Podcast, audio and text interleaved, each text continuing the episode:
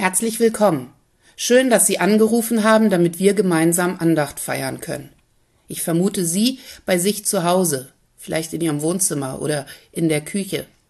Ich hier bei mir im Pfarrbüro in Plate. Mein Name ist Anna Küster, ich bin Pastorin in den Kirchengemeinden Lüchow und Plate. Lassen Sie uns diese Andacht beginnen, indem wir gemeinsam mit Worten aus dem achten Psalm beten. Herr, wie machtvoll klingt dein Name auf der ganzen Erde. Deine Herrlichkeit strahlt über dem Himmel auf. Schaue ich hinauf zum Himmel, staune ich über das Werk deiner Finger. Betrachte ich den Mond und die Sterne, die dort oben befestigt hast, so frage ich, was ist der Mensch, dass du an ihn denkst? Wie wertvoll ist das Menschenkind, dass du dich um es kümmerst? Die Werke deiner Hände hast du ihm anvertraut, alles hast du ihm zu Füßen gelegt. Schafe, Ziegen und Rinder, alle zusammen. Und dazu auch die wilden Tiere auf dem Feld, die Vögel am Himmel und die Fische im Wasser und was sich sonst in den Meeren bewegt. Gott, wie machtvoll klingt dein Name auf der ganzen Erde. Amen. Man muss nicht unbedingt etwas ganz Außerordentliches erleben, um sich zu freuen. Freude am Leben kann uns auch in ganz kleinen, alltäglichen Begebenheiten aufgehen. Und manchmal, ja, dann geht doch die Freude so tief, dass sie uns erkennen lässt, was eigentlich Grund aller Freude ist. Jedoch denke ich auch, Freude, das kann man eigentlich nicht erklären oder empfehlen oder gar am Ende befehlen. Freu dich doch endlich. Man kann eigentlich nur davon erzählen, wie es sich anfühlt, was es bedeutet. Und das will ich versuchen mit einer kleinen Geschichte von Klaus von Mehring.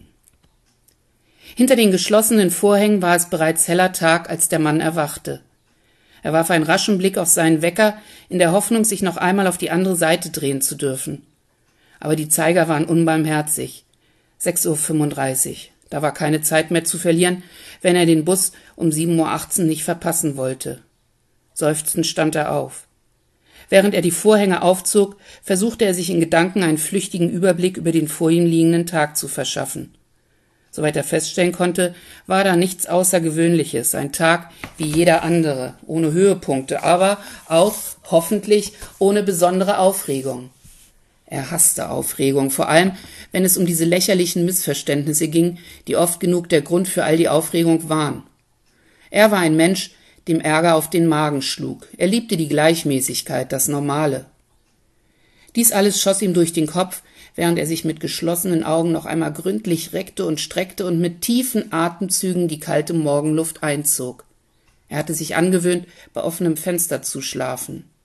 Umso mehr überraschte es ihn, dass ihm dieser Morgen angesichts der hereinflutenden Helligkeit ein anderer Gedanke noch kam. Ein Tag ist doch etwas Schönes. Dunkelheit und Nacht haben zwar auch ihr Gutes, sie geben Geborgenheit und Ruhe. Jedoch morgens, da empfindet man den Anbruch des Tages doch wie einen Sieg. Auf dem Weg ins Bad fand er zwar, dass das Wort Sieg ein wenig großartig klang, besonders wenn man, wie er sich dann doch lächelnd eingestand, gerne noch eine Stunde im Schutz der Dunkelheit und der Wärme der Daunendecke noch im Bett liegen geblieben wäre. Dennoch zurücknehmen mochte er den Gedanken nicht. Und eigentlich ist es doch gar nicht selbstverständlich, dass auf die Nacht ein neuer Tag folgt, dachte er, während er noch mit dem Schlafanzugsoberteil kämpfte, es versuchte auszuziehen und sich verhedderte im Ärmel. Man nimmt es nur für gewöhnlich nicht zur Kenntnis, weil man fest damit rechnet. Dabei ist doch gerade ein Tag, ein ganz normaler Tag wie dieser ein Zeichen dafür, dass vieles, was uns normal selbstverständlich erscheint, in Wahrheit gar nicht so selbstverständlich ist.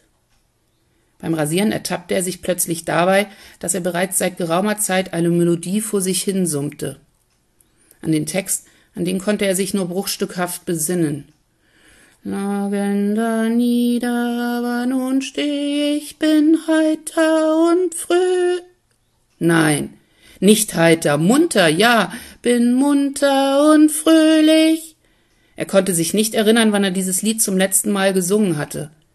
Eigentlich kannte er überhaupt kaum Lieder, von ein paar Schlagern abgesehen, die er immer wieder gerne sang mit seinen Schützenbrüdern. Aber dieses Lied, das gehörte dazu nicht, das war klar. Es reichte noch weiter zurück, damals, als er in der Volksschule noch Volkslieder gelernt hatte, ja, und Kirchenlieder. Kirchenlieder, wie lange war das her? Weihnachten, ja, da sang er aber. Sonst? Ein unerwarteter Schatten deutete an, dass sich eine Wolke vor die Sonne geschoben hatte. Sehen konnte es man von sie aus nicht, wegen der Milchglasscheiben im Bad. Merkwürdigerweise fiel ihm gerade in diesem Augenblick ein, dass das Lied, das er immer noch mit Unterbrechungen summte, die güldene Sonne hieß. Die güldne Sonne voll Freud und Wonne. Stück für Stück stellten sich jetzt die alten Worte wieder ein bringt unsern Grenzen mit ihrem Glänzen ein herzerquickendes, liebliches Licht. Die Andeutung eines Lächelns huschte über sein Gesicht bei dem Gedanken, welch komplizierter Prozess doch so am frühen Morgen nun gestartet war, wie seine grauen Zellen im Kopf arbeiteten, dass ausgerechnet eine Wolke ihn an die Sonne erinnert hatte, aber ja, es war wirklich die Sonne, die den Tag hell machte, dachte er, auch wenn man sie einmal nicht sieht. Er hatte auf einmal das Gefühl, dass das Lied mehr sein konnte als ein Ausdruck seiner guten Laune. Es konnte ihn daran erinnern, dass seine Fröhlichkeit gar nicht grundlos war, so wie sie ihm anfangs erschien.